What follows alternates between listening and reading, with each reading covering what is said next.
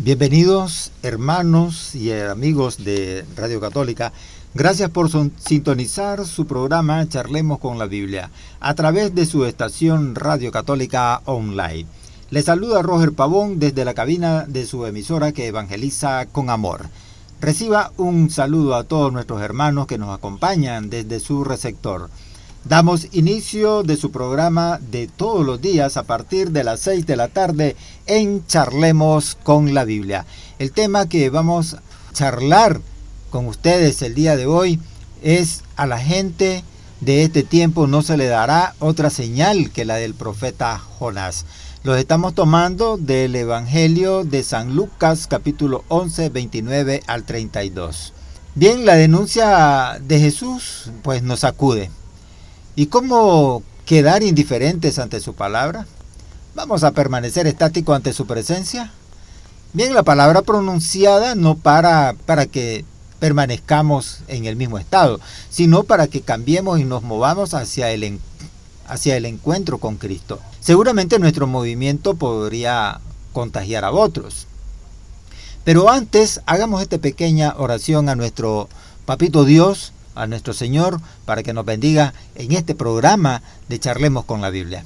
Digamos todos, Señor, conoces mi corazón, todos mis pensamientos, deseos e intenciones, buenos y malos, y sé que puedo contar con tu amor, aunque no soy digno de él. Gracias por tu paciencia y misericordia, innumerables gracias que hoy quieres concederme en esta oración.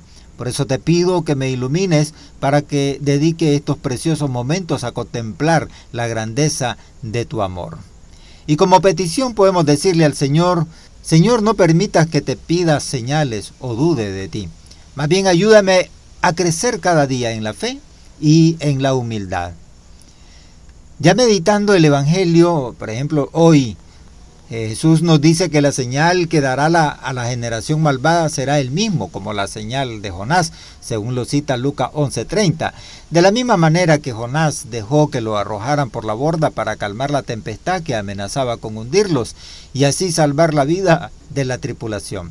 De igual modo permitió Jesús que le arrojasen por la borda para calmar las tempestades del pecado que hacen peligrar nuestras vidas. Y de igual forma que Jonás pasó tres días en el vientre de la ballena antes de que ésta lo vomitara, sanó y salvó a tierra. Así Jesús pasaría tres días en el seno de la tierra antes de abandonar la tumba, como lo registra Mateo 12:40. La señal que Jesús dará a los, a los malvados de cada generación es su muerte y resurrección. Su muerte aceptada libremente es la señal del increíble amor de Dios por nosotros. Jesús dio su vida para salvar la nuestra y su resurrección de entre los muertos es la señal de su divino poder. Se trata de la señal más poderosa y conmovedora jamás dada. Pero además, Jesús es también la señal de Jonás en otro sentido. Jonás fue un ícono y un medio de conversión. Cuando en su predicación dentro de 40 días Nínive será destruida, como lo registra Jonás 3.4, Advierte a los ninivitas paganos. Estos se convierten, pues todos ellos, desde el rey hasta niños y animales, se cubren con arpillera y cenizas. Durante estos 40 días de cuaresma, tenemos a alguien mucho más grande que Jonás, predicando la conversión a todos nosotros, el propio Jesús. Por tanto, nuestra conversión debiera ser igualmente exhaustiva, pues Jonás era un sirviente. Escribe San Juan Crisóstomo en la persona de Jesucristo. Pero yo soy el maestro y él fue arrojado por la ballena, pero yo resucité de entre los muertos y él proclamaba la destrucción. Pero yo he venido a predicar la buena nueva y el reino. La semana pasada, el miércoles de ceniza, nos cubrimos con ceniza y cada uno escuchó las palabras de la primera homilía de Jesucristo. Arrepiéntete y cree en el Evangelio. La pregunta que debemos hacernos es, ¿hemos respondido ya con una profunda conversión como la de los ninivitas y, y abrazado a aquel Evangelio? Después de, después de contemplar en la pasión el rostro sufriente de nuestro Señor Jesucristo, ¿todavía pediremos más señales de su amor? Aquel que no conoció pecado, le hizo pecado por nosotros, para que nos hiciéramos justicia de Dios en él, nos registra eh, San Pablo en 2 Corintios 5:21.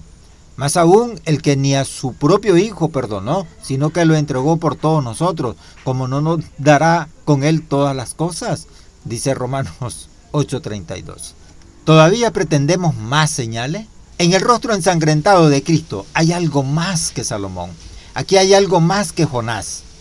Este rostro sufriente es la hora eterna de la hora de la cruz. Es misterio en el misterio, ante el cual el ser humano ha de postrarse en adoración. Ya lo repetiría Cristo con otras palabras, pero en sentido positivo. Dichosos los que creen sin haber visto. Lo que este Evangelio pretende no es reprocharnos, sino recordarnos que ya tenemos la señal que esperamos y necesitamos. No hace falta buscar ni pedir más señales. Hay una que basta, más que Jonás, más que Salomón. Hoy se nos hace la invitación a, a descubrir esta señal. Es la misma de hace 20 siglos, la que muchos no quisieron ver pero también la que bastó para que muchos creyeran. Ahora hagamos este diálogo con el Señor. Señor, qué distinto sería el mundo si los cristianos viviéramos en todo tu mensaje redentor.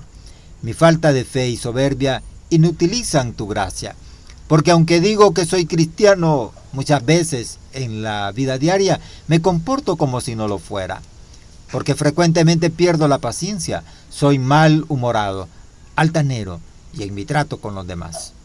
Ayúdame para que lleno de alegría y optimismo dedique mi tiempo a querer, a amar, a sonreír y a poner en práctica mi fe para hacer feliz a los demás. Gracias, Señor Jesús.